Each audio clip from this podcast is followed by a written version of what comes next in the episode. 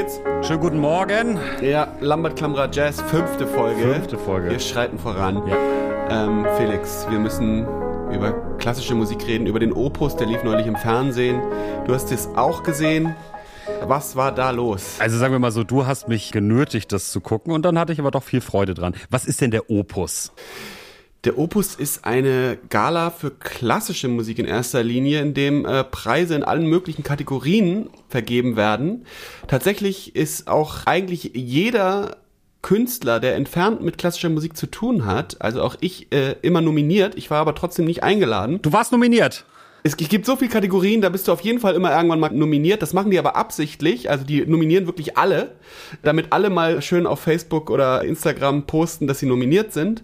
Das heißt aber noch lange nicht, dass du eine Einladung bekommst, so, sondern am Ende passen ja auch nur bedingt viele Leute da rein und jetzt diese ganzen Ramschkünstler, die wollen sie da nicht haben. Okay, aber das müssen wir mal festhalten. Du warst schon nominiert, ne? weil das wäre natürlich meine Gretchenfrage gewesen.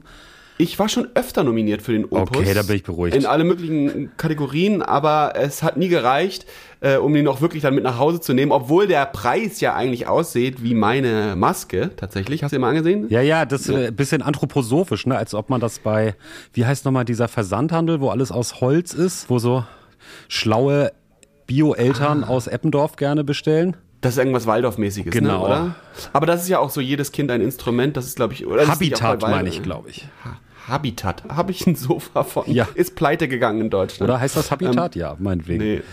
Nee, es ist, glaube ich, nicht Habitat, aber es ist ja auch egal, ist eh pleite. Ja. Aber ich glaube, dieser Preis soll an eine Stimmgabel erinnern. Ja. Nicht, nicht an meine sardische Stirnmaske. Okay. Ähm, ja, für mich sah das ja. aus wie so eine Art Orgelpfeife oder so, aber ja, eine Stimmgabel, das kann sein. Ja, du hast recht. Es ist wahrscheinlich eine Stimmgabel aus Holz. Klingt bestimmt super. Genau, also es ist in erster Linie eine große Gala, die dann auch im Fernsehen übertragen wird. Die letzten Jahre hat, glaube ich, Barbara Schöneberger moderiert. Dieses Jahr war es Desiree genau. Nussbusch. Ja. So, und jetzt leg mal los. Also, wie hat's dir gefallen? Mir hat das sehr gut gefallen, muss ich sagen. Ich war gut unterhalten. Danke nochmal für den Anspieltipp. Also, ich weiß gar nicht, wo ich da anfangen soll. Also, mir gefällt wirklich alles. Die, die, die, die, die tollen Kostüme die, die Förmlichkeit, die Räumlichkeit, die Musik natürlich. Die Performance ist auch Die Performance gut, ne? auch spitze, die, äh, alles. Gute Sopranistinnen, muss man sagen. Viele gute Sopranistinnen ja. hat man gehört, durfte man. Aber auch, äh, das war, glaube ich, ein Tenor, ne? der da sein mit seinen Listliedern. Also absolutes Highlight für mich ja. war ähm, das Tuba-Trio. Das, ich glaube, ja. hat, das trug den Titel, glaube ich, 24 Meter 60 oder so, weil das halt äh, die Länge ist, wenn man alle drei Tuben Tubas äh, auseinander äh, würde, falten würde, wäre das die Länge dieser Instrumente. Das waren drei bayerische Tuba-Spieler, die in verschiedenen Orchestern wohl ihren Job haben und dann ganz cool gesagt haben, mit der Tuba ist man immer so weit im Hintergrund, da wollten wir uns jetzt auch mal ein bisschen nach vorne drängeln. Ja. Die haben alle ihre Tuba natürlich in der dörflichen Blaskapelle erlernt. Sehr sympathische Band Super. und die hatten, hatten gerade ähm, eine neue Platte eingespielt mit dem Titel Nothing but Tuba. ja, ach nee. Fand ich ganz toll. Also auch so ja, die waren großartig. Kernige Absolutes Jungs. Highlight. Genau. Da habe ich mich ja gefragt, und da können wir langsam ins Thema vielleicht auch einsteigen, Ja. es sei denn, du willst noch was dazu sagen. Ja, das Tuba äh, ich fand auch ganz toll, dass die ja, man hörte dann immer so, was die so spielen. Und die spielen ja auch kurz den alten Joe Zawinul Gassenhauer Birdland von der Gruppe Weather Ah, ja. Report. Das hört man dann kurz im Genau. Hintergrund, wie sie es dudeln. Hört Also auch kurz. durchaus ein Bogen zu der Musik, die wir so lieben. Der Jazzmusik. Das fand ich interessant und da bist du jetzt auch beim Thema, weil sie ja eigentlich unter dem Label Klassik laufen. Die Frage ist, stell dir mal vor, die hätten das gleiche gemacht und dann gesagt, wir sind jetzt halt so eine Tuba-Jazz-Band, ein Tuba-Trio, das Tuba-Jazz-Trio oder was. Und äh, dann würde die Musik ja eigentlich quasi gleich klingen. Also wahrscheinlich, also Ja. er hat ja auch, die haben ja auch eigene Stücke geschrieben und so. Äh, aber sie würden halt nicht an diese Fördertöpfe rankommen. So, ne? so haben sie halt die Möglichkeit, Opus Klassik aufzutreten, dort einen Preis sogar einzuheimsen und so. Äh, einfach weil sie es halt anders labeln. Aber ich glaube wirklich, gerade in, in, in diesem Fall, das hätte auch eine Jazzband sein können, so, oder? Ah, Okay. Du witterst da eine Verschwörung. Das ist sehr Äh, interessant. nein, nein, ich finde da keine Verschwörung, aber es ist natürlich sehr wohl so, dass die Klassik ja als Kind in den Fördertopf gefallen ist. Ja, das, kann man nicht anders das ist auch ja. richtig. Und äh, da wollen wir alle ran. An diese Fördergelder wollen wir eigentlich alle ran. Her mit der Kohle. Ja. und das haben die Bayern natürlich sehr klug gemacht, dass sie halt ihre Tuba Jazz Band einfach als Klassik gelabelt haben. Oder es könnte ja auch eine volkstümliche Band sein, so, ne? Aber Ja, nein, stimmt. sie, sie, sie labeln es als Klassikband und können so einfach da mitmachen und äh, haben eine Existenzgrundlage. Ganz großes äh, Konzept und auch wirklich gute Musik. Hat mir gut gefallen. Also auch die Musik fand ich wirklich schön. Hat sich so ganz alles im tiefen Bereich der Tonhöhen abgespielt und so. Es war sehr gut. Also, wenn ich da mal einsteigen darf, mal eine steile These, die bezieht sich auf, da habe ich letzte Woche von erzählt, auf dem YouTube-Kanal Open Studio vom Peter Martin heißt er, glaube ich, ne, genau. Da habe ich erzählt, er, da spricht er über What's Wrong with the Jazz Scene und er stellt da die These auf, dass die Jazzszene so elitär ist und so sehr protektionistisch versucht, das reine Jazz-Erbe zu bewahren und dann ganz doll die Ellenbogen ausfährt nach außen zu allem, was irgendwie nur Jazz verwandt sein könnte. Das wird dann abgewertet als, also es ist seine These, ne? Ähm, wird dann abgewertet als, das ist ja kein richtiger Jazz, das ist ja Pop oder das ist ja irgendwas ganz anderes. Und er stellt dann die These auf, das finde ich ganz interessant, dass in seinen Augen selbst der Klassikbetrieb, der ach so konservierende Klassikbetrieb im Prinzip in seinen Augen offener ist als die Jazzszene. Und mit dem Hintergedanken, also mit der These im Hinterkopf, habe ich diesen Preis geguckt und da ist mir aufgefallen, ja, das stimmt auf eine Art und Weise, weil die Klassiker ja total bereit sind, jede Art von Klassik, Crossover, Neoklassik, poppige Klassik, zugängliche Klassik, auch alles so unter diesem Deckmantel der Klassik durchgehen zu lassen. Naja, da muss man jetzt nochmal unterscheiden. In dem Fall ist das so, dass die Gala das machen muss. Ja. Äh, Die müssen da auch einen Einaudi spielen lassen. Der wird ja trotzdem von der Chorklassik, von dem Hardcore-Klassikern nicht weiter ernst genommen und kann auch nicht quasi in diesen Konzertreihen, diesen durchgeförderten Reihen stattfinden. So muss er ja auch gar nicht, hat er gar nicht nötig. Also hat ja auch wirklich eine Top-Performance geliefert, muss man sagen. Aber solange die den halt daran lassen, werden halt äh, ähm, natürlich Neoklassiker nicht weiter ernst genommen, weil ich meine, es war wirklich, es, also ich weiß, du hast es ja gesehen, es war eine sehr schnuckelige Performance, die er da abgezogen hat, aber es ein echter Klassiker zu Recht würde sagen, ja, das reicht mir nicht. Da brauchen wir etwas mehr technische Finesse. Andererseits haben auch andere Klassiker sich jetzt auch nicht mit Ruhm bekleckert, aber die haben natürlich dann das Standing sowieso. Ich will jetzt keine Namen nennen, aber die auch einfache Walzer gespielt haben, die jetzt auch keine technischen Höchstleistungen erforderten, aber die natürlich das Renommee mitbringen, dass man sowieso weiß, ja, die sind drin. Ja, So, aber das ist ja. ja. interessant, dass im Rahmen von so einer Gala, da wird jetzt nicht Hinde mitgespielt oder der von uns äh, schon viel geschundene Schönberg oder irgendwas Avantgardistisches, das sondern muss ja im Fernsehen stattfinden. Ja. Also deswegen, ich glaube, da gibt es schon nochmal einen Unterschied zwischen äh, dieser Gala, die natürlich behauptet, sie wäre in alle Richtungen offen, und äh, den Hütern der besagten Fördertöpfe. Die Ja. passen da schon sehr genau auf, wen sie daran lassen. Ja. Das ist, scheint wohl zu Wobei natürlich, wenn man sich jetzt das Repertoire anguckt, was so von den, da wurde eine Zahl genannt, 129 Orchestern in Deutschland so gespielt wird im Konzertbetrieb. Ja. Ähm, Wahnsinn.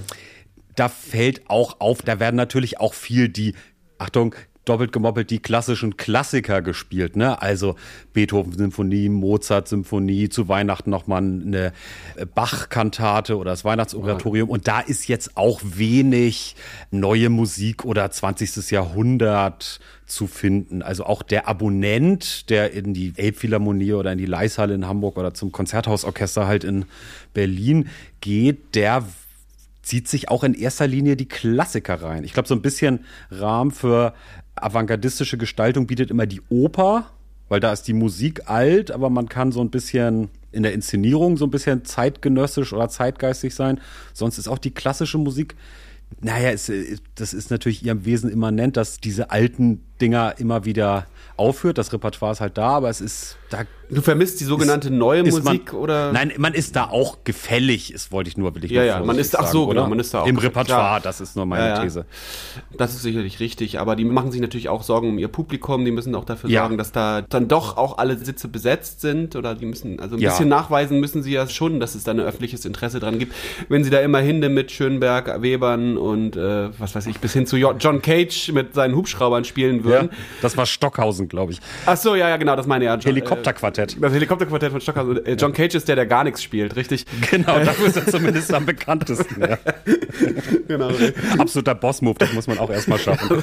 auch, äh, habe ich auch mal gespielt, Ja, das Stück natürlich. tatsächlich. Habe ich mal aufgeführt, im Haus der Kultur in der Welt durfte ich mal 433 aufführen. Ich habe in der Zeit Schach gespielt, natürlich. Ach, wirklich? Ach, toll, das Ja. ist ja wunderschön. Gegen mich selbst. Gibt's da eine Aufnahme von? Möglicherweise Okay, auf Verzeihung. YouTube muss man mal nachgucken. Ja. Äh, war eine tolle Veranstaltung. Es durften, glaube ich, zehn Bands äh, hintereinander 433 spielen. Die Specs war begeistert. Genau, um das nochmal kurz zu erklären, 433, ein Stück von John Cage, besteht tatsächlich aus 4 Minuten 33 Stille. Und ich glaube, in der Originalinszenierung, in der Notation muss der, der ist, glaube ich, für ein Stück für Klavier, da muss der Pianist die Saiten umblättern und hat so eine Uhr auf dem Klavier stehen und am Ende klappt er den Flügel zu. War ein Skandal damals. Ist immer. Ja, womit man die Leute früher aus der Fassung gebracht hat, das ist Genau. schon absolute Wahnsinn. Jetzt wäre es natürlich so, wenn du 433 oder das Hubschrauberquartett irgendwie aufführen würdest, du würdest wahrscheinlich gar nicht so viel Publikum bekommen. Irgendwie wollen die Leute dann doch die alten Hits, Mozart, Bach, Beethoven, klar, Haydn mal vielleicht mal und ein bisschen was Romantisches. Auch mit Wagner kann man immer ein ganz gut Publikum locken. So, aber das war's dann auch. Also jetzt nicht zu viel Sachen, die man nicht irgendwie schon mal gehört hat und auch nicht zu modern. Man muss auch sagen, ja, dass es ein ganz anderer äh, Fördertopf ist, so hab, wie ich das verstehe, diese neue Musik. Ne? Also Komponisten der sogenannten neuen Musik, also der modernen Klassik, die haben viel weniger Förderung zur Verfügung als die ganzen Orchester und Protagonisten der klassischen Musik. Das sind, glaube ich, wirklich ja höchste Millionenbeträge, bis hin zu, ich will jetzt, will ich jetzt nicht lügen, aber ich glaube, Ja. sind so im dreistelligen Millionenbereich. Und ähm, ich glaube, bei der neuen Musik ist es schon deutlich weniger, irgendwie so, irgendwie so erst so 20 Millionen und so. Und dann kommen wir zum Jazz, da ist so 1 bis 2 Millionen, was so rausgehauen wird im Jahr, um die Jazza zu supporten. Interessant fand ich auf jeden Fall an dieser Gala, dass die Ja. Art und Weise, wie über Jazz gesprochen wird und wie äh, die Rezipienten eine ähnliche Über Jazz oder meinst du über Klassik? über Klassik. Habe ich Jazz gesagt? Ja. Ah so, also Interess- interessant bei dieser Gala fand ich jedenfalls, dass die Art und Weise, wie über Klassik gesprochen wird, ähnlich ist. Also die Rezipienten und jetzt in dem Fall die Moderatorin und die Musiker selber eine ganz ähnliche Sprache haben. Während das beim Jazz, finde ich, ein ganz klarer Unterschied ist, wenn man Jazzmusiker selber sprechen hört oder über ihre Musik reden hört, ist das eigentlich was grundsätzlich anderes, als wenn der Deutschlandfunk darüber einen Bericht macht oder in der Süddeutschen mal was dazu steht. Findest du nicht? Dass es da eine Diskrepanz gibt? Du meinst so diesen Hochkulturduktus? Der Hochkulturduktus, genau der. Ja, das ist ja wie so ein eigener Soziolekt, ne? Hallo, hier ist wieder Deutschlandfunkkultur mit einer Einspielung von Lambert, dem Pianisten mit der gehörnten Maske. Wir wünschen viel Spaß mit dem Stück bla bla bla. Ja. Du meinst sowas, ne? Diese, Na, sehr gut. das, so eine gewisse Sprechart. Ja, ich überlege gerade, wie denn Jazzmusiker über ihre Musik reden. Du meinst ein bisschen unförmlicher? Würde ich sagen, vielleicht auch ein bisschen konkreter. Es ist jetzt auch nur eine steile These und so ein Gefühl. Ich finde, Ja. das ist halt die Art und Weise, wie halt Klassik besprochen wird und die Musiker über ihre eigene Musik reden. Es ist dann doch wirklich in einer Art und Weise hochgestochen, wie man es sich vielleicht als Jazzmusiker auch einfach mal angewöhnen sollte, um das Tuba-Trio nächstes Jahr Ja. ablösen zu können. Also das Tuba-Trio, das waren ja wirklich so richtig bayerische Jungs vom Dorf, ne, die dann auch so diese etwas bemühten Sketche mitgespielt haben. Ja, ja. Das hat mir sehr gut gefallen. Ich fand dann auch nochmal, wenn man über Duktus redet, interessant hier die Magdalena Hoffmann, diese Harfistin, die Ja. dann neben dem, wie hieß der, Albrecht Schmidt oder irgendwas, der Ob- Oboenspieler, Mhm. äh, saß und dann äh, fand ich ganz erfrischend, dass sie dann auf die Frage, was macht sie nervös, wirklich so Dad-Jokes macht und sagte, ha, der Albrecht, der macht mich nervös. Ja, die hatte und so ein bisschen so schnippisch versucht Ja, zu ja. reagieren. Äh, mir war das alles auch sehr unangenehm, muss ich sagen. Ich weiß nicht, also Ja. ich habe mich da köstlich amüsiert, weil sie dann auch später, was und was wünschen sie sich zu Weihnachten oder irgendwas, wurde sie gefragt und dann antwortet sie, ein Weihnachtstruthahn. Ja, ja, stimmt. Sie hat gesagt, sie würde gerne mal eine Gans machen oder so. Äh, Oder einen Truthahn. Ähm, Und was dann natürlich dem Moby nicht gefallen würde, der sich ja, wo ja gesagt würde, der hat seine Tätowierung, weil ihm die Tierrechte so am Herzen liegen oder so. Das ist viel später der Satz. Ich weiß nicht, ob du da schon eingeschlafen warst. ja, also das fand Mobi, ich, das ich glaube, da bin ich, da war ich eingeschlafen tatsächlich. Habe ich nicht mehr ja, ganz mitbekommen. das fand ich wirklich toll. dass da die Weihnachtsgans und der Weihnachtstruthahn auch noch seinen Platz findet. Ja, es war dieses Duo, ne, das ist fiel mir auch auf Albrecht Meyer und Magdalena Hoffmann. Äh, interessante, interessanter Auftritt, muss man schon sagen, auch weil sie sich ja gegenseitig eine Laudatio sprechen sollten. Als erster war äh, Albrecht Meyer dran, der halt nur über sie sagte. Magdalena Hoffmann ist toll, die spielt halt nämlich nicht einfach nur Schränk, Schränk, und jetzt, kling, kling. und das war's. Und jetzt möchte ich übrigens noch äh, meine Familie grüßen, weil ohne die wäre ja überhaupt nichts möglich. So, das war seine Laudatio. Und dann sollte ja. Mag Magdalena Hoffmann halt die Laudatio über Albrecht Meier halten. der halt überhaupt gar keine Laudatio hier äh, gehalten hat, über sie, sondern nur gesagt hat, sie würde nicht Schränk Schränk spielen. Da meinte sie halt auch nur, ja, Albrecht Meyer spielt auch nicht Schränk Schränk. ja. ja. Also sie war schon irgendwie in diesem ganzen Betrieb irgendwie dann doch ganz erfrischend. Es war mir irgendwie so unangenehm, diese beiden so nebeneinander. Irgendwas, äh, es, genau, es hatte sowas Du weißt, was ich meine. Ja, ja, ja, ja. ja, ja. ja. Ähm, da wollen wir nicht weiter drüber Onkelig. reden. Es hatte was Onkeliges, genau. genau. Sie meinte das aber auch, dann hatte das auch ganz wieder ganz gut kommentiert, weil sie meinte, sie hatte sich dann auf dem Weg zur Bühne nicht untergehakt, weil sie das Gefühl hatte, sie, weil sie das sie Gefühl hatte, Albrecht Meyer würde sie zum Altar führen.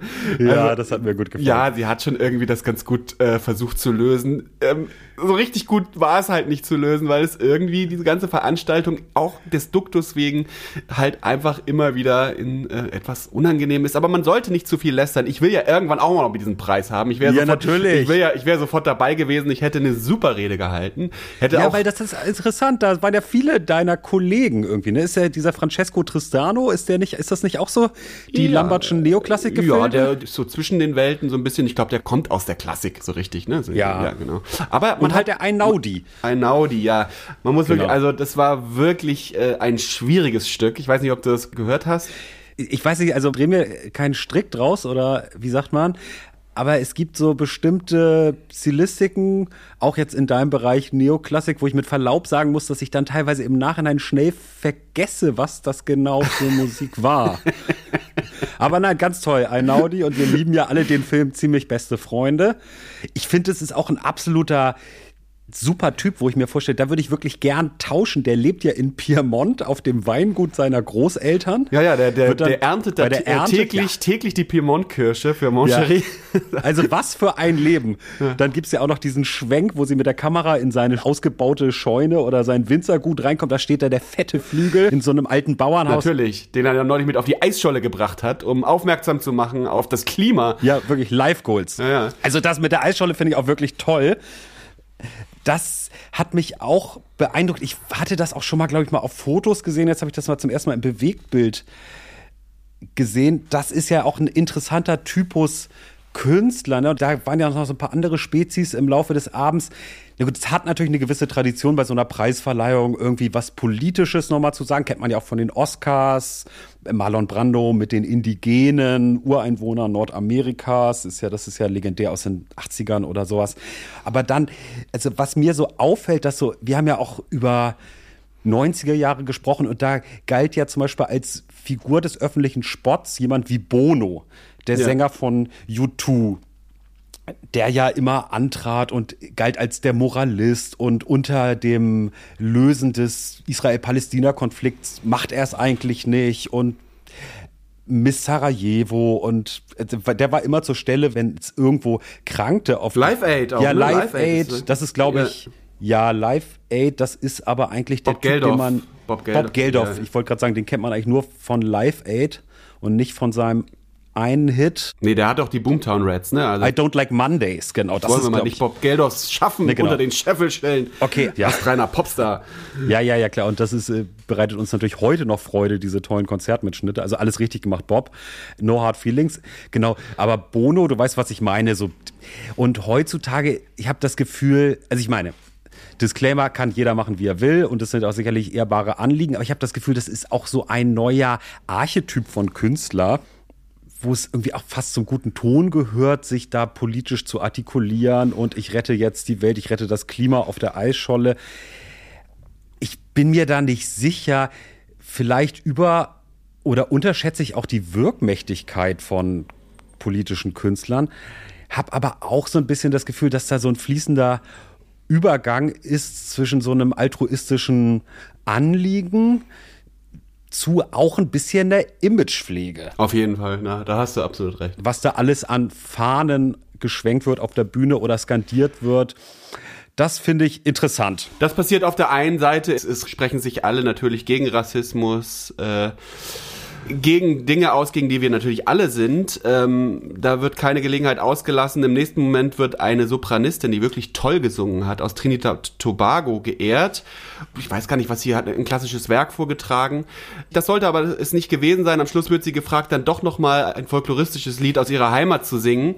Äh, das heißt, so ganz unkommentiert konnte man das Ganze jetzt hier nicht lassen, um, um dem Fernsehzuschauer in Deutschland auch wirklich klar zu machen, dass das jetzt hier was ganz Exotisches ist. Ja, ja, das lieben die Deutschen, den Exotismus. Dass sie dazu noch gedrängt wurde, das am Ende zu machen. Ich fand das, hab das als wahnsinnige Peinlichkeit empfunden. Vor allem, wenn man die ganze Zeit irgendwie sich vorher da, dafür ausspricht, dass man eigentlich doch gegen solche Mechanismen ist. Das fand ich peinlich. Aber na gut, auch der Opus kann noch von uns dazulernen und gerne uns auch einladen. Also es ist wirklich kein Problem. Ich würde auch vorbeikommen kommen, äh, auch wenn ich nur nominiert bin und äh, keinen Preis entgegennehme. Ich bin bei der Aftershow-Party, das kann nicht so schlecht sein. Da wird es auch Getränke geben. Ich bin dabei. Machst du mit? Ich finde das auch ganz toll. Ja, natürlich. Also entweder könntest du eine Laudatio halten für einen anderen Künstler aus deinem Bereich Neoklassik, was ich natürlich sehr schön finde. Ich sehe dich aber auch ein bisschen auf der Bühne mit Magdalena Hoffmann zusammen, dass ihr da vielleicht meinst ein kammermusikalisches Stück ja, meinst macht. Du, ja, ja, das kann ich, mir, kann ich mir gut vorstellen. Und dem Tuba-Trio äh, 27.000 Kilometer. Ja, die, die werde ich auf jeden Fall mal anschreiben. Die Jungs, die haben es mir auf jeden Fall angetan. Ganz groß auf jeden Fall. Tuba-Trio, großes Highlight der Opus-Gala, muss man wirklich sagen. Ich habe noch eine Beobachtung über die Grundstimmung dieser Gala ich glaube, dass viele Leute, die das sehen und sich für eher flippig progressiv halten, das als wahnsinnig spießig empfinden. So eine Klassik-Gala. Ich finde es aber immer dann am unspießigsten, wenn nicht versucht wird, irgendwie so zeitgeistig zu sein. Ja, äh, macht euer Ding, ne? Zieht's durch. Genau. Äh, dann finde ich eigentlich auch. Dann gucke ich mir das eigentlich gerne an. Ja. Na gut, also auf jeden Fall interessante Veranstaltung der Opus Classic äh, kann man nicht haten. Kann man absolut nicht kann haten. Kann man nicht haten. Äh, es gibt äh, ist ausbaufähig natürlich, aber an sich erstmal Top äh, Unterhaltung im ZDF Spätprogramm. Danke dafür. Gibt es denn das schon lange, den Opus? Das weiß Oder ich das, gar nicht. Also mir hat das den Klassik Echo abgelöst? Wahrscheinlich ist das, ist das so. Ja? Okay. Stimmt, Wir spekulieren nur. Schreibt uns bitte, wenn ihr da mehr drüber wisst. Wir sind zu faul zum Googeln. Den Echo gibt es noch für Jazz, glaube ich, ne? Oder? Echo gibt es gar nicht mehr. Echt? Ach Mann. Ich, ich glaube nicht. Den Echo Jazz, den hätte ich ja auch gern noch mal. Ja. Also geil wäre eigentlich in einem Jahr nominiert zu sein für den Opus Klassik und den Echo Jazz. Ja. Das Warst du mal auf einer Echo-Verleihung? Nee, war ich nicht. War ich nie? Ich, ich war einmal auf einer Echo-Verleihung und da stand ich am Pissoir neben Dave Gahan von Deepesh Mode. Oh, toll. Das war wirklich toll. Äh, ja, dann wollen wir doch mal Top 5 der Leute, neben dem man äh, schon gepinkelt hat. Äh, also bei mir ist er Grönemeyer, Brad Meldau. Ähm, wirklich? Oliver Kahn. Du bist dran. Alle diese Leute. Ja, äh, Thomas Schaf, ehemaliger Trainer von Werder Bremen. Campino, der Sänger von Toten Hosen. Und, achso, jetzt kommt ein ganz toller Übergang, was ich nicht geschafft habe, sondern mein Kollege Tillip vom Martin Terens Trio, nämlich neben Bill Stewart zu pinkeln. Toll. Im Village Vanguard. Oh, in großartig. New York. Warst du schon mal in New York? Ich war schon mal in New York. Da wollte ich auch noch mal mit dir drüber reden. Ich war zweimal in New York. Das ist ja auch wirklich ein wichtiger Teil. Und da kommen wir zurück zu dem biografischen Anteil unseres Podcasts. Den dürfen wir nicht vernachlässigen. Ende meines Studiums war es eindeutig, dass man da sich auf jeden Fall mal blicken lassen musste. Alle, alle Studenten waren mal in New York. Ähm, wenn man nicht da gewesen ist, hat man den Jazz nicht verstanden. So die einhellige Meinung. Also bin ich rüber. Das erste Mal äh, 2007 für zwei Wochen, das zweite Mal 2008 für drei Wochen. Beim ersten Mal habe ich mir wirklich nur Shows angesehen und in Harlem gewohnt bei meinem Freund Andy Arnold, der da schon rüber gemacht hatte, weil er es in Amsterdam nicht mehr ausgehalten hatte. Er wollte Fusion-Gitarrist werden. Auch eine symptomatische Biografie für ähm, störrische Jazzstudenten. Er wollte halt immer nicht das, was er gerade hatte. Also jetzt in Amsterdam gab es Bebop zu lernen, das wollte er nicht. Er wollte rüber nach New York, das die einzige Stadt ist, wo man anständig Fusion spielen kann. Und hat dort gelernt bei Mike Stern und Wayne Kranz und solchen Leuten äh, und hat da auch dann ein bisschen mitgemischt. Äh, und dann, als er das ganz gut hinbekommen hatte, hat er sich gedacht, jetzt möchte ich Flamenco-Gitarrist werden und hat sich kulturell wieder nach Europa hin, nach Südspanien hin orientiert. Ja. Und ist da, glaube ich, jetzt vor kurzem auch hingezogen, um äh, dann wirklich jetzt anständig auch mit den Leuten vor Ort Ja. Flamingo spielen zu können. Hat da lange Zeit äh, in New York Flamingo gespielt. Bei dem habe ich jedenfalls gewohnt. Liebe Grüße, guter Freund gewesen. Ja, und auch Ähm, Spitzengitarrist, muss man sagen. Also absolut am Betonieren, ob Bebop, Fusion oder Flamengo. Spitzenfachkraft. Er kann wirklich alles. Ja, ja, Andy Arnold, äh, wirklich ganz, ganz, ganz toller Gitarrist. Ähm, er hat auch, würde ich sagen, musikalisch bei mir seinen Eindruck und seinen Einfluss hinterlassen. Der lebte damals in erst in Harlem 2007 und später in Bedford Stuyvesant heißt das oder Stuyvesant oder so keine Kannst du das Ahnung. nicht mal richtig schön holländisch aussprechen? Bedford Stu- Stuyvesant, aber das ist doch in, äh, aber das ist doch in, äh, äh, in New York. Das ist doch überhaupt nicht in Amsterdam. Nee, das ist Bedford Stuyvesant. Für mich klingt das holländisch und ich krieg gleich Bock zu rauchen, wenn ich das höre. Ah ja, und äh, das war eine üble Gegend auf jeden Fall. Da gab es echt Schüsse nachts immer. Peng, peng. Die Taxis sind da nicht hingefahren. Ich wollte mit dem Taxi gerne mal nach dem Jazzclub mal ein Taxi nehmen. Haben sie nicht gemacht. Haben gesagt, da fahren sie nicht hin. Ja, wobei das. Mittlerweile sei das alles sehr Ja. gut durchgentrifiziert, habe ich gehört. Das ist äh, Genau. Ja, ja, das wissen wir ja auch noch von Helmut Krokenberger, der Taxifahrer aus Night on Earth von Jim Jarmusch. Der möchte ja eigentlich auch nicht nach Brooklyn, ne? Nach Brockland. Brookland. Ah, Brookland, ja, Ja. ja, genau. Nee. Obwohl, er, er bringt ihn dann doch, oder? Er bringt den dann doch, die ist to drive. Ähm, Ja. Die ist to drive, I'm a clown. Aber äh, was ich sagen wollte, das gehört natürlich auch so ein bisschen zum Jazz-Kolorit, sich da so ein bisschen im eher düsteren New York rumzutreiben, um so das Lebensgefühl aufzusaugen. Natürlich, man musste mal in Harlem, in Brooklyn musste gewesen sein. Brooklyn gab es wahnsinnig viele kleine Läden, wo auf unglaublich hohem Niveau wirklich gespielt wurde. Ich dachte ja schon, in Amsterdam ist viel los und da kann man die ganze Zeit zu Sessions gehen. Also ähm, ist es natürlich ein absoluter Witz gegen das, was in New York los ist. Absoluter Ähm, Wahnsinn. Absoluter Wahnsinn. Es ist wirklich der Wahnsinn. Also du gehst irgendwo hin und da Ja. spielen wirklich die großen Helden in der letzten Kaschemme auf Hut. Ich weiß nicht, wen ich da alles gesehen habe. Tony Scher, Kenny Wolsen, Wayne Kranz, Tony Malaby, Jim Black, Seamus Blake, Monty Alexander, Mike Stern spielen alle auf Hut. Ich habe Jeff Ballett in der 55 Bar gesehen, der wirklich ja einer der angesagtesten Schlagzeuger nach wie vor ist. Ja. Äh, beim Brad Mildau Trio mittlerweile oder schon seit längerem spielt. Früher war da Jorge Rossi. Da können wir auch noch mal eine eigene Folge drüber machen, wie diese Transition eigentlich, ob das dem Trio gut getan hat. Fanboy-Talk. Ich ja, Fanboy Talk. Jeff Ballett hat jedenfalls mit Michael Blake in der 55 Bar gespielt. Die 55 Bar, habe ich gehört, hat vor kurzem zugemacht. Äh, war eine Institution im Village. Greenwich, Greenwich Village, genau. Geschrieben genau. Greenwich, liebe Kinder, man spricht es aus Greenwich. Genau, deswegen, ich habe so viele Konzerte dort sehen können, dass mir die Preise für Birdland und äh, Village Vanguard irgendwie, die waren mir zu teuer. Ja, ja, aber sollen wir jetzt mal erklären, wie das da läuft mit den Ja, Eintrittspreisen in den, in den gehobenen Jazzclubs? Da fliegt einem der Hut weg, wenn man das äh, zum ersten Mal sieht, während so ein Jazzclub-Konzert, sagen wir jetzt mal 2.7 bei deinem ersten Besuch, in einer deutschen Großstadt wahrscheinlich in einem kleinen Jazzclub 10, 15 Euro kostet, zahlt man in New York nicht pro Konzert, sondern pro Set. Also ein Jazzkonzert wird partizipiert in einzelne Sets mit einer kleinen Pause dazwischen, wo man sich zum Beispiel ein Getränk kaufen kann oder neben Stuart am Pissoir stehen kann. Und man zahlt pro Set und hat dann meistens noch sowas wie ein Verzehrminimum. Genau. Das heißt, da kann man schon mal, was ist ich, bei 40 Dollar landen, wovon, glaube ich, 20 Dollar das Verzehrminimum sind für ein Set. Also vielleicht ein Dreiviertelstündchen. Also das ist schon happig für junge Leute. Ja, also ich habe das Gefühl, dass es eher noch mehr war. Ja. Du musstest eigentlich damit rechnen, irgendwie 60 bis 100 Dollar loszuwerden. Ja. Und äh, deswegen bin ich natürlich eher in die kleinen Clubs gegangen, äh, wo du auch Der Sparfuchs. Ja, ich war Sparfuchs hatte nicht so viel, aber ähm, vor allem gab es ja diese ganzen Leute da auch zu sehen, so ne. Du konntest ja wirklich tolle Leute sehen und äh, die Leute, die halt im Birdland oder im Village Vanguard spielten, die konnte ich auch in Amsterdam im Bimhaus für deutlich günstiger sehen. Deswegen dachte ich so, ja, irgendwie jetzt schön Wayne Kranz gucken. Das, den, den gibt's da natürlich nicht so viel oder Tony Scher oder sowas. Das, das war absoluter Held auch für uns Jazzstudenten zu der Zeit.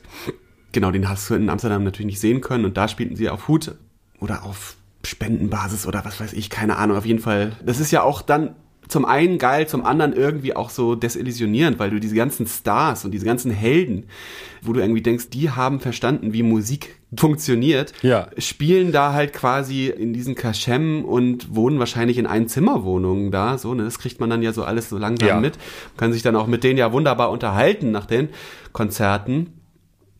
Das ist schön, aber auch traurig zugleich. Ne? Ich glaube, das war auch schon immer so, also auch in früheren Jahrzehnten, dass Jazzmusiker aus den USA sehr gerne nach Europa gekommen sind zum Touren, weil sie da auf Festivals zum Beispiel wirklich gute Gagen bekommen haben. So ist es, genau. Deswegen glaube ich für jeglichen Jazzmusiker in New York auch Europa immer ein beliebtes Reiseziel. Ja. Aber auch Songwriting-Szene war interessant. In, ich war viel im Living Room, den es damals Warte mal kurz bitte, bevor wir jetzt den Schwenk machen zur Songwriting-Szene. Ich will einmal kurz äh, Kaffee holen, ja? Ich ja. drehe durch sonst. Ja, ähm, äh, ja, genau, super.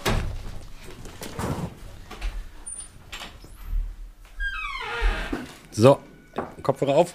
So, hier bin ich wieder. Ja, nee, ich wollte nur kurz sagen, also Songwriting-Szene, das hatte, wir hatten ja letztes Mal schon über dieses Folk-Ding geredet, was äh, groß ja. war. Auch da konnte man in New York ganz tolle Dinge sehen. Im, im Living Room, den es da noch gab, gab es da ganz tolle Konzerte. Da habe ich Thai Tour das erste Mal gesehen oder Jesse Harris, das ist ja der Schreiber von dem großen Hit Don't Know Why von Nora Jones.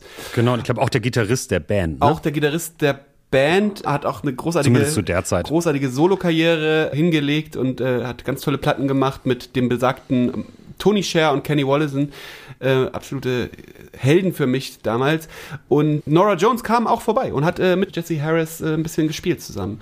Ähm, Ach, guck mal. Ja, war, war gute Zeit. Ach, gute Zeit gewesen. Dann äh, das nächste Mal, als ich da war, 2008, hatte ich dann über MySpace einige Kontakte geknüpft um dort auch aufzunehmen. Äh, außerdem hatte ich so ein paar Kontakte über ein paar Austauschschüler, die halt aus äh, New York rüberkamen nach Amsterdam. Und äh, hier hatte ich so ein bisschen Anschluss, um dort auch Konzerte zu kleine Konzerte zu spielen in was weiß ich, irgendwelchen Bars und auch ein bisschen in irgendwelchen Studios hatten wir aufgenommen. Wir hatten eine kleine Band gegründet. The Big News hieß die mit äh, Mike Tees. Äh, toller Schlagzeuger, der hat übrigens die erste Folge, jetzt habe ich gesehen, von der Netflix-Doku zu Kanye West äh, hat er Musik gemacht dazu mit der Live-Footage. Also der hat offensichtlich Karriere gemacht. Ganz liebe Grüße.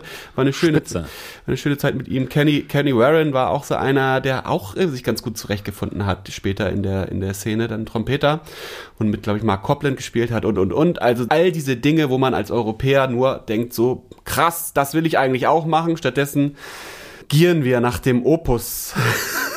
Ja, ja, das, das stimmt schon. Preis. Ähm, und natürlich sieht man sich diese Biografien der amerikanischen Mitstudenten an und denkt so, Mensch, das ist ja offensichtlich dann doch so, dass die da sich ganz gut zurechtfinden konnten. Aber das war auch bei uns so in Hamburg an der Hochschule. Und also bei euch dasselbe, New York, das ist der Real Deal. Ja. Und viele von meinen Kollegen damals aus dem Studium oder einige zumindest sind dann auch, nachdem sie ihr Diplom gemacht hatten, nochmal ein Jahr nach New York ja. um da an der Manhattan School, New School, wie die alle heißen, ja. nochmal ein Jahr zu studieren oder zwei. Und ich glaube, der heimliche, feuchte Traum eines jeden Jazzmusikers ist natürlich auswandern und es da und es da zu etwas bringen. Ja, ja, das genau. da wirklich die wenigsten finden sich überhaupt in dieser Szene dann zurecht. Also das könnten die größten Talente sein, aber das heißt überhaupt nicht, dass du da direkt einen Anschluss bekommst. In Amsterdam gab's Ben van Gelder, der hat glaube ich da das ist ein Saxophonist, der hat dann, glaube ich, mit Ari Honing dann irgendwie eine Band gehabt oder so. Also das ist, hast solche Meldungen gaben schon mal an, so, aber im Großen und Ganzen muss man sagen, die wenigsten Europäer haben sich gut zurechtfinden können in dieser New Yorker Szene, selbst wenn sie da Jahre versucht haben, irgendwie reinzukommen. Es schien wohl nicht ganz so einfach. Aber wie auch immer, also ich hatte da auch eine gute Zeit. Äh, was mir, was ich noch ganz tolle Erinnerungen dran habe, ist, dass ich ja wirklich äh, über MySpace irgendwie einen Engineer kennengelernt hatte, der irgendwie aufnehmen wollte mit mir und dem besagten Mike Tees und Kenny Warren. Ähm, und äh, er meinte, er hätte einen Rhodes zu Hause, das könnten wir abholen. Ich sollte ihn irgendwie abholen, um es mit ihm zu schleppen. Und das habe ich dann gemacht und er stellte mich seinen Mitbewohnern vor und meinte, ich hatte ihn das erste Mal getroffen und meinte, this is my friend ich meine, wie, wie, wie, wie so Freunde, so, also wir sind doch überhaupt nicht Freunde, wir, wir kennen uns doch gerade nur von MySpace, aber damals gab es ja schon Add a Friend. Und in, ah. ja, und das war ganz normal, dass man halt über, über Freunde geredet hat, wenn man sich halt übers Internet kennenlernt. Aber ich glaube, die Amerikaner sind sowieso immer ein bisschen schneller. Die sind da ein bisschen offener als wir verkrampften Deutschen ja, natürlich. Wir sind echt der Wahnsinn, bis man hier mal irgendwie sagt, das ist mein Freund. Äh, ja, ja. Das kann ja wirklich, da das kann ja Jahre dauern. Ne? In den liebevollsten Ehen wird sich gesiezt und mit Handschlag begrüßt. Das ist die deutsche Höflichkeit. Hattest du denn auch Anschluss irgendwie zum Universitären da in New York? Hast du mal eine Stunde Unterricht genommen oder das so? Das nicht, aber ich habe da auch mal mit Ian Carroll, das ist auch ein Schlagzeuger, den ich über meinen Studiengang kennengelernt hatte, der auch in Amsterdam war, der hatte eingeladen, ähm, nach Purchase da mal vorbeizukommen und dort aufzunehmen. Purchase ist eine Universität nördlich. Upstate nennt man das, glaube ich, ne? Ja. ja. Upstate ähm, New York. Upstate New York. Äh, da sind wir mal, bin ich dann mal vorbei und habe da ein bisschen aufgenommen. Ich hatte keinen Unterricht da, sondern nur war dann im Studio und habe einmal die Kantine genossen. Man muss wirklich sagen, das Essen war eine Katastrophe. Also es war wirklich so schlecht. Ich habe ja hm. neulich ich hab von Palermo erzählt, da kannst du ja in den Kannstein beißen und der würde wahrscheinlich gut schmecken. In Universitäten in Amerika äh, kann man eigentlich nur dick werden, habe ich das Gefühl. Also es geht, glaube ich, gar hm. nicht anders. Es geht nicht anders, glaube ich. Ja gut, okay. Ich habe ja wirklich eine sehr große Liebe für die äh, US-amerikanische Kulinarik, aber... Ja, das ist ja auch nicht den Fraß, den du dann in der Universität äh, vorgeworfen ja, bekommst. Ja. Ich bin auch nicht in der Form meines Lebens, sage ich mal. Ja, das schneiden wir raus. Ich finde, du siehst gut aus. Danke, schneiden wir raus. Ja. Vielen Dank. Genau, ich habe das auch gemacht. Ich war, glaube ich, haha, ich war sogar dreimal, glaube ich, in New York schon, habe dann auch immer wieder Konzerte besucht, Jazzkonzerte und habe auch genau ähnliche Erfahrungen gemacht, habe äh, gerade mein erster Besuch da, das war glaube ich 2006 oder so, da habe ich wahrscheinlich in drei Wochen 25 Jazzkonzerte gesehen. Ne, das ist, glaube ich, rein rechnerisch unmöglich, aber wirklich Dutzende bin in all diese Clubs rein und war auch wirklich begeistert, wie erlebbar da wirklich dann so diese richtige Jazz-Tradition ist. Ne? Davon träumt man natürlich in Europa. Man mimt das so ein ja, bisschen und, und man spielt es nach. Kommen ja auch ab und zu mal ein paar richtige Stars. Ja ich weiß nicht, wie es jetzt äh, Stand 2022 ist. Vielleicht ist, steht die äh, europäische Jazzszene der amerikanischen da jetzt auch mittlerweile in nichts nach. Ich vermute doch. Aber das war zu der Zeit wirklich völlig irre. Da wirklich die Stars, die Leute, die man nur von den Platten kannte. Ja, die Qualität, die hatten, man muss auch einfach sagen, die Qualität ist einfach so immens. Also du, du gehst halt in jeden, es kann noch so eine dreckige Kaschemme sein und du siehst Leute, da fallen dir die Ohren ab. Du weißt nicht, wie die das, wie die ihre Zeit verbracht haben, um auf solche technischen Höchstleistungen zu kommen.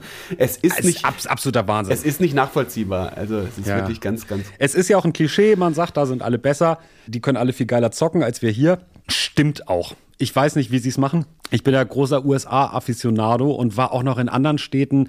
Ich war in New Orleans, ich war in Memphis, in Nashville, LA und überall, wo du hinkommst, ist das Niveau irrsinnig hoch. Die Leute können einfach wirklich gut spielen. Es gibt eine Tradition für Live-Spielen, für Gigs-Spielen, für sich Mühe geben, für auch so die Tradition, das klingt ein bisschen komisch, aber sagen wir so, das Repertoire lernen, die gibt es da und die Leute sind wirklich irre gut, beziehungsweise die Dichte von irre guten Leuten ist da sehr hoch. Ja, ist immens hoch. Das ist äh, deprimierend. Deswegen, äh, ich bin nach 2008 auch nicht mehr hin. Also ich, äh, ja. ich, ich hätte eigentlich äh, 2020 dann nochmal hinfahren sollen, weil ich da Konzerte hatte. Na, hatte eine äh, USA-Tour. Aber wir wissen alle, was 2020 passiert ist. Diese Tour hat nicht stattgefunden, leider, und ist bisher auch noch nicht nachgeholt worden. Aber ich bin echt tatsächlich seit 2008 auch nicht mehr dort gewesen. Es hat mich irgendwie auch eingeschüchtert. Ich dachte so, das ist ja so toll, auch dass alle einen dann immer fragen, ähm, wann kommst du nach New York? Äh, wenn du da künstlerisch aktiv bist, fragen die Leute immer so, äh, ja, das ist ja quasi das, das Mecker des Jazz. Ja. Oder generell der ausübenden Kunst, der, der, die irgendwie was mit Unterhaltung zu tun hat. Ja. Alle Leute, die da sind, gehen davon aus, dass man ihnen nacheifert, weil if you can make it here, you make it everywhere. Das ist tatsächlich immer noch so eine vorherrschende Meinung da.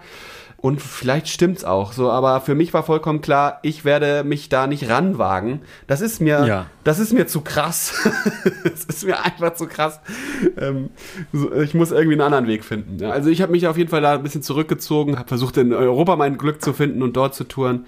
Habe ja gerne auch, wenn ich zurückkam nach Hamburg, im Stellwerk gespielt. Liebe Grüße ans Stellwerk. Haben wir das eigentlich schon äh, erwähnt? Das war ja mein, ja, absolut, stimmt, mein absoluter Lieblingsladen in Hamburg irgendwann, äh, ähm, um Jazzmusik zu spielen.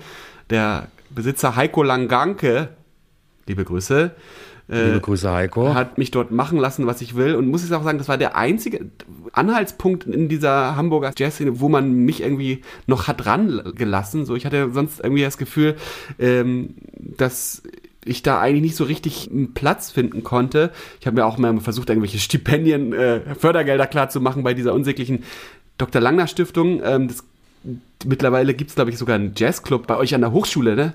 Der, glaube ich, ja, also der, ich, der heißt so. ich würde natürlich niemals so abschätzig über die großartige Dr. Langner Stiftung reden wie du, weil die hat natürlich, was die an der Hochschule an Kohle rausgehauen hat in der Vergangenheit. Das war natürlich absolute Spitze. Ja. Danke. Danke an die, Gut, dass ihr, dass, dass ihr dem Lambert das. Geld nicht gegeben hat. Bei mir ist das Geld besser aufgehoben als beim Lambert. Ja, ich habe wirklich mehrfach versucht, mich da ranzuwanzen für irgendwelche. Ich hätte es gut gebrauchen können, wie gesagt. Ich habe ja erzählt, ich bin mit meinen kleinen Bands durch ganz Europa getourt, aber wir mussten oft wirklich einfach unterm Klavier schlafen oder wenn wir beim Veranstalter auf der Couch schlafen durften, dann war das ein Privileg. Es, es gab wirklich Szenen da, also da haben wirklich der Bassist und der Saxophonist ähm, auf der Straße geschlafen. Es ist kein Scherz. In Leipzig auf der Straße, weil sie nicht mehr reinkamen, weil ich und der Bassist Santiago, wir ha- hingen oben bei meinem alten Schulfreund und hatten ganz laut Nirvana gehört und äh, haben, haben, die, Ja gut. haben die, Die Geister, haben, die ich haben rief. die Klingel nicht gehört und die waren irgendwie noch länger auf Party und, und äh, es war irgendwie zu Ostern, hatten sie es da bequem gemacht und ähm, trafen sie auf eine Frau, mit der sie äh, vorher geküsst hatten, oder einer von denen, ich glaube nicht beide, und die hatte irgendwie Mitleid mit den beiden und meinte so, komm, ich nehme euch mit, ihr könnt hier bei mir schlafen. Und, und sie so, ja gut, klar, kein Problem, dann schlafen wir halt bei dir. Äh, aber sie hat sie nicht mit in die Wohnung genommen, sondern im Flur liegen lassen. Im, Flur, im, Ja, gut. Im Flur, Im Flur vor ihrer Wohnung. Und da, da haben sie es da bequem gemacht, da hatten sie es dann wenigstens warm. Das waren so die Art und Weise, wie wir so äh, untergekommen sind. Da hätte ich gerne mal einfach so äh, Support von der Dr. Langner Stiftung gehabt, damit wir uns auch mal ein Hotelzimmer leisten können. Aber naja gut, ähm, man, man wächst auch mit seinen Aufgaben und das sind natürlich die Stories, mit denen man jetzt so einen Podcast füllen kann. Das könnten die ganzen Leute, die halt diese Kohle abgezogen haben von der Stiftung, natürlich jetzt nicht. Die, was willst du erzählen? Ja, sind wir eingecheckt ins Hotel, war richtig geil, Einzelzimmer, dies, das. Ja. Ich weiß auch nicht, ob es da jetzt wirklich so einen direkten Zusammenhang gibt zwischen Hotel und Dr. Langner Stiftung und äh, ob das wirklich auch wert ist, das so oft zu ähm, erwähnen. Aber ich weiß noch, dass ähm, äh, ich mich natürlich geärgert habe, weil Heiko Langanke, absoluter Supporter Dr. Langner Stiftung, hat mir nichts gegönnt. Ja, das ist aber, das ist natürlich auch interessant. Jedes Genre hat natürlich so seine eigenen Regeln, auch an Geld zu kommen, sage ich mal. Es gibt ja auch Bereiche, die sind entweder so nischig und subkulturellig, dass es da ganz schwierig wird, überhaupt Förderung zu bekommen. Dann gibt es Bereiche, die funktionieren irgendwie gut.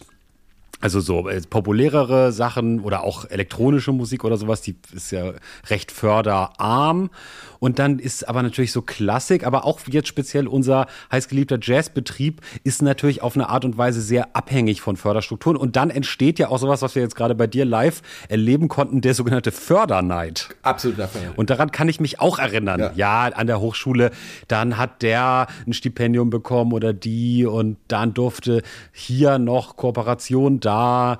Und klar, dann geht das so ein bisschen das Kopfkino los. Wieso darf ich nicht nach Schweden fahren mit dem Stipendium? Warum Ja. darf ich das nicht? Bin ich nicht gut genug und so? Genau, und dann fängt man auch so ein bisschen an, gar nicht so die eigenen musikalischen Vorstellungen verwirklichen zu wollen oder sich da Gedanken drüber zu machen, über seinen, äh, jetzt äh, hochgestochen gesagt, künstlerischen Weg, sondern eher so, wie kann ich in diesen Förderstrukturen stattfinden? Genau. Was kann ich machen, damit ich da vielleicht dann doch nochmal ein Scheinchen abgreife? Das ist wirklich ganz schrecklich. Also man kann einfach wirklich heranwachsenden Musikern nur empfehlen, sich davon frei zu machen und gar nicht erst zu versuchen, sich das zu holen und irgendwie möglichst anders ein Publikum aufzubauen und nicht, also oder ein Publikum aufzubauen und nicht sich davon abhängig zu machen, dass halt irgendwie irgendeine Jury entscheidet, ob du jetzt Geld bekommst oder halt eben nicht. Also weil daran liegt's ja, ne? Du kannst dich irgendwie bewerben. Ich habe gerade nachgeguckt, also weil, weil ich mich zu diesem Thema irgendwie sowieso recherchiert hatte, weil es mich interessiert hat, nicht weil ich mich da Aha. also nicht, weil ich da wirklich mich bewerben wollen Nein, würde. nein. nein, nein, nein, nein, Nein, das nein. brauche ich ja auch nicht mehr.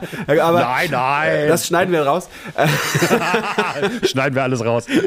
ähm, sondern, äh, nee, weil ich die Zahlen ähm, nochmal recherchiert hatte, wie viel Fördergelder eigentlich in klassische Komposition und bla bla bla äh, reingeht und in moderne Komposition und in Jazz. Und äh, du kannst dich halt äh, bewerben auf bestimmte Stipendien, da kriegst du als Jazzmusiker vielleicht mal irgendwie nochmal 5000 Euro oder was. Das hängt aber einfach davon ab, ob die Jury dir zugewandt ist oder eben nicht. Ja, völlig richtig. Das hängt wahrscheinlich dann auch wieder davon ab, ob du die Jury kennst oder eben nicht. Und das gab es Ja. auch, äh, auch in Zeiten von Corona gab es von der äh, Initiative Musik auch eine äh, Förderstruktur für Bands, deren Touren dann nicht stattgefunden hatten. Und das war nicht nachzuvollziehen, wer das jetzt eigentlich bekommen hat und wer jetzt eigentlich nicht. Und ähm, natürlich entsteht da Förderneid, weil, weil natürlich nie eine Erklärung abgegeben wird, äh, mit welchem Grund man jetzt irgendwie bestimmte Leute fördert und andere eben nicht, weil die haben ja auch keinen Bock, sich stundenlang zu rechtfertigen.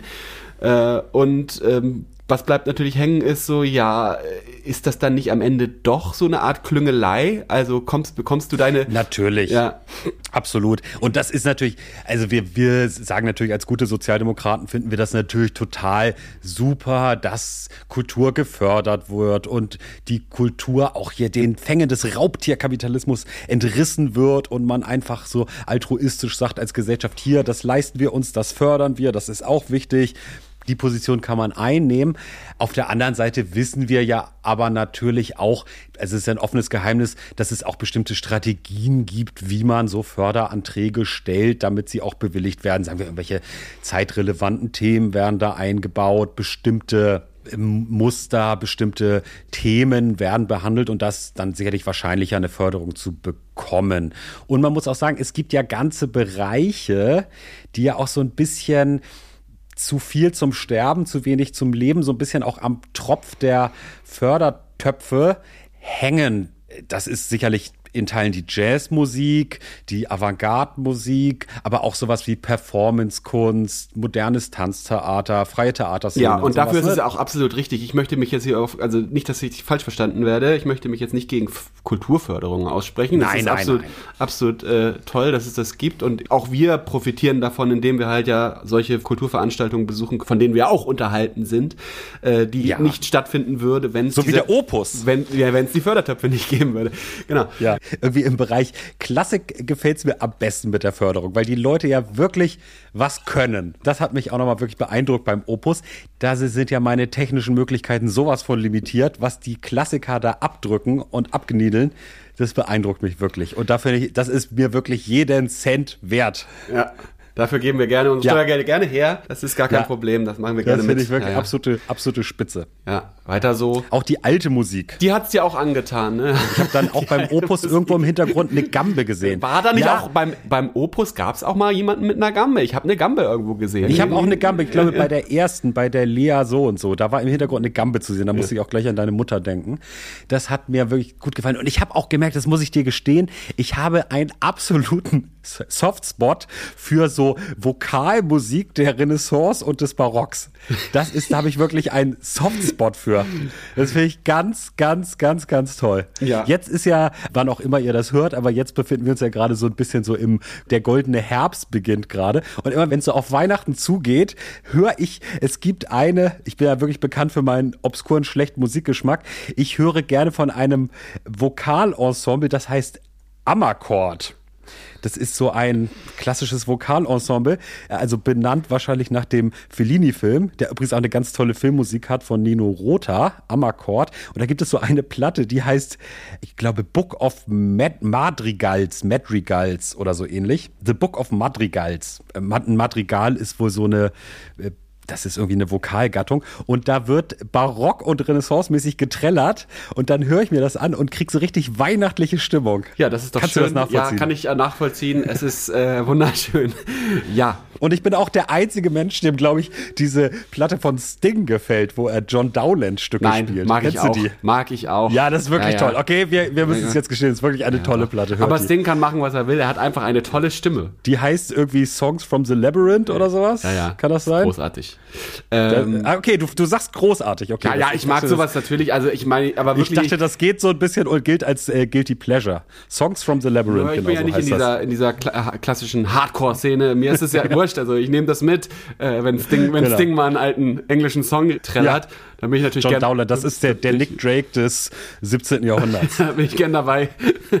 Auf jeden Fall. Äh, Ausnahmekünstler. Sting hatten wir noch gar nicht erwähnt äh, in unserem Podcast. Ähm, Ja, auch, äh, das ist stimmt. Das ist natürlich auch, Sting ist auch so ein Künstler, den Jazzer gern mal hören. Weil der ist ja nach Auflösung von The Police, das war, glaube ich, Anfang der 80er, was mit seiner Debütplatte, äh, Dream of the Blue Turtle, kann das sein? Und dann die Live-Platte Bring on the Night dazu. Da spielen ja ein Haufen Jazzer mit. muss man sagen, ich glaube, Miles Davis und Sting haben gegenseitig auch immer ihre Musiker ausgetauscht, äh, teilweise auch, ähm, Daryl Jones spielt Bass, glaube ich. Oberhakim am Schlagzeug, kann das sein? ja, genau. Ähm, Brentford Marsalis am Brentford, Saxophon. Brentford Marsalis gerne mit dabei. Also ich glaube, auch in ein paar Folgen werden wir mal darauf hinweisen, inwieweit ich mich zu Markus Wiebusch ähnlich verhalte wie Sting zu Miles Davis. Aber das ist ein kleiner Teaser. Ähm, ja, Kenny Kirkland am, am äh, Keyboard. Oh, Kenny Kirkland, ganz großer Pianist. Ganz, ganz ist leider groß. gestorben, Und- irgendwie recht früh. Ne? Oh, das tut mir sehr leid. Aber es ist schon Rest in läng vor peace. länger, längerer Zeit. irgendwie. 98, ja, ist schon ein bisschen her. Also wirklich ganz tolle Band. Und wenn man die heute hört, diese Platte Dream of the Blue Turtle, wirklich spitze, diese tollen DX7 Keyboard Sounds und das Sopransaxophon, die, wie Heinz Strunk mal schrieb, die goldene Klarinette, die wirklich permanent sich so verzahnt mit dem, mit der Singstimme von Sting da oben im Diskant rumdudelt. Wirklich ganz, ganz toll. Ja. Anspieltipp. Book of Madrigals und The Dream of the Blue. Turtles. Wer, ja, wer noch nie was von Sting gehört hat, gerne mal reinhören. Und auch seine alte Band Ja. The Police. Also für, Genau, ja, wer auch, das äh, nicht kennt, äh, hört's euch doch mal an. Ja. Ich habe mal gehört, dass, ähm, wie heißt nochmal der große, der erste große Hit Roxanne von äh, The Police, dass tatsächlich Ja? Sting alleine mit dem Song jeden Tag 2000 Euro GEMA macht. Zu Recht, Roy- Royalties. muss man sagen. Jeden Tag 2000 Euro, einfach nur, äh, weil das halt so viel im Radio gespielt wird. Und dann kommen ja noch die ganzen anderen Hits dazu. Also wir wollen gar nicht Ja. wissen, wie es da in seiner Kasse klingelt. Da kann man ihn nur Ja. zu beglückwünschen. Weiter Ja, so, ist weiter mir so. auch Sting. jeden Cent wert. Ja. Das Ding ist mir wirklich jeden Cent wert. Da möchte ich auch nochmal Anspieltipp. Äh, Rick Beato, das ist der, dieser Gitarrenonkel auf YouTube, der hatte ein ganz tolles Interview auch mit Sting gemacht. Hast du das gesehen? Nee. Das ist wirklich super. Wir haben ja letztes Mal von der VIP-Schaukel erzählt, Ja. wo äh, Wiegald Boning diese Interviewtaktik hat, seine Gäste über einen grünen Klee zu loben. Und das macht Rick Beato auch mit Sting. Und das ist, das ist wirklich auch ganz toll. Und dann gibt dann Sting zu, was ist, auf die Frage, was ist ihr Lieblingskünstler? I think probably Buck. I play a little bit of Buck every day. Das ist äh, natürlich Great Mind Think Alike. Ja. Sting spielt natürlich am liebsten Bach. Ist ja klar. Wer hätte das gedacht? Ja, wer hätte ist das- ja klar. Ja. Unter Bach läuft nichts. Nein, ist auch einfach mein Lieblingskünstler. Meine Lieblingsband ist auch Bach. Äh, Muss man ganz sagen. Ich habe viel Bach gespielt. Ja. Die Finger laufen einfach gut. Die werden gut trainiert. Äh, auch die linke Hand kommt mal so ein bisschen aus ihrer Comfortzone raus. Ja. ähm, kann man nur empfehlen. Also probiert's mal aus. So drei, vierstimmige Inventionen. Einfach mal durchlaufen lassen. Man muss so ein bisschen friemeln am Anfang, aber irgendwann läuft's von selbst. Bis zu zehn Stimmen sind möglich mit zwei menschlichen Händen. Fuge, Doppelfuge, Spiralfuge, Rückwärts, Vorwärtsfuge, Krebsumkehrung. Genau. Aber da können wir doch auch nochmal die Top 3 aufstellen der Lieblingskünstler, die man nennen kann, auf die Frage, und was sind ihre Einflüsse? Wenn man da sagt, Bach, die Beatles und Radiohead, ist man immer auf der sicheren Seite. Sichere oder? Seite für die Jazzmusiker auf jeden Fall. Ich glaube, Bach muss auf jeden Fall fallen. Äh, Es gilt auch eigentlich kein anderer klassischer Komponist für Jazzmusiker. Es ist eigentlich immer Bach, weil der halt diese schönen Achtellines, die ja die Jazzmusiker Ja, auch haben. genau. Das ist dicke, dicke, dicke, dicke, dicke, dicke, dicke, dicke, dicke. Das machen die Jatzer ja auch irgendwie. Äh, Ein bisschen swingiger dann vielleicht manchmal, aber äh, auch nicht unbedingt. Also mir wurde immer gesagt, die Achtel eigentlich nicht zu sehr swingen. Nee, genau. Dann swingen sie, dann zwingen sie mehr, wenn du sie nicht Ja, so swingst. Naja. Da hast du ja auch dieses Seminar besucht, wie man phrasiert, ne, und wie man das dann singt. Die Klassiker singen ja Yam ta ta ti ta ti ta tam ta ti ta ti ta ta, während du dann im Jazzunterricht lernst. Bei, wie hieß er? Hab von der Heute. Äh, er hieß Erik van Lier, der alte Rocker. Erik van Leer. Du bi da dauba du ba di. Genau, und jetzt haben wir ja diese Achtel, dupa, dipa, dupa, dipa, dau. Und dann ist es so, dass der Klavierlehrer, Chris Rusens, äh, mir dann gesagt hat, äh, ja, ja, aber so so dann halt auch wieder nicht. Er hat schon gemerkt, ich würde mich an Bill Evans da orientieren. Er meinte, der macht das ja auch, dieses äh, schlechte Timing durch Hammerlines irgendwie alles wieder wett, aber die habe ich ja auch nicht drauf. Deswegen sollte ich mal auf mein Timing achten und nicht zu synkopiert die Achtel spielen. Sagt man das so? Synkopiert? Also äh, synkopiert im Sinne von weit auseinandergezogen. Dü, also dücka, dika, du, sondern eher so dücka, dücka, dücka, dücka. Also das, man muss sie halt Ja, dann ja. doch wieder eher, eher äh, äh, straight spielen, so, ne? Also Ja, das hat man mir auch versucht beizubringen. Ja, und das Interessante ist, dass die Spannung ja dadurch zutage tritt, dass der Schlagzeuger das ja eigentlich nicht macht. Also je nachdem, wie schnell er spielt. Ähm, aber da gibt es dann einen Unterschied zwischen den Achteln der Schlagzeuger und den Achteln der Instrumentalisten. Und dadurch kommt so eine leichte äh, Unschärfe im Achtelgefüge des Stückes zustande, die, glaube ich, letztlich für eine tolle Spannung im Ensemble sorgt. Ha, geile These, oder? Ja, die Magic passiert zwischen den Vierteln. Ja. Gut, ich glaube, wir haben es jetzt. Ja, wir, wir, müssen jetzt aufhören. Also ich Ja. habe auch nichts mehr zu erzählen. Es war eine gute Folge, würde ich sagen. Ja. Wir haben wieder alles absolute gegeben. Spitzenfolge. Ja. Nächstes Mal geht's wieder weiter. Da müssen wir dann vielleicht mal diesen ganzen institutionellen und akademischen Kram hinter uns lassen und irgendwie mal raus ins Leben wahrscheinlich. Ja. Da geht's dann auch langsam los mit dem Promi-Flash. Also was du da erzählen kannst, ist ja der Wahnsinn. Ja, ja, ja, ja. Wie viele Leute du dann auf einmal getroffen hast, da schlacker ich ja, immer noch mit den Ohren. Also ein absolutes Nicht nur, nicht nur am Pissoir. Ja. Genau. Nee, also da kannst du wirklich schon mal ein bisschen Notizen machen, mit wem du alles abgekumpelt hast. Das wollen wir alles wissen. Das geht jetzt los, nächste Folge, ab Folge 6. Storytime. Das Storytime, Felix Weigt, das featuren wir so ein bisschen. Wir wünschen euch eine schöne Woche. Bis bald. Mit, Bis bald. Mit swingenden. Swingenden Grüßen. Ciao, ciao. Tschüss.